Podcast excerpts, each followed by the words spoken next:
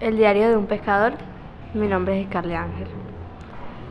En la ciénaga de Mallorquín, León Noriega, uno de los miembros de la Fundación Manglarte, me cuenta sobre la supervivencia de los pescadores.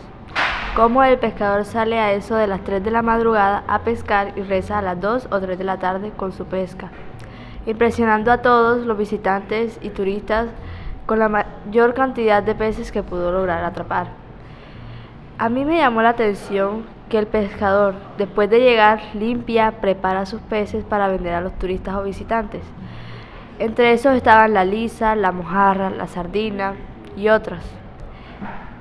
Leyendo en internet descubrí que hay un reportaje que del año 2012, ahí menciona especies que prácticamente se estaban extinguiendo, pero ahora ya aparecieron nuevamente en la ciénaga. Te invito a que apoyes a los pescadores y te comas una empanada de pescado.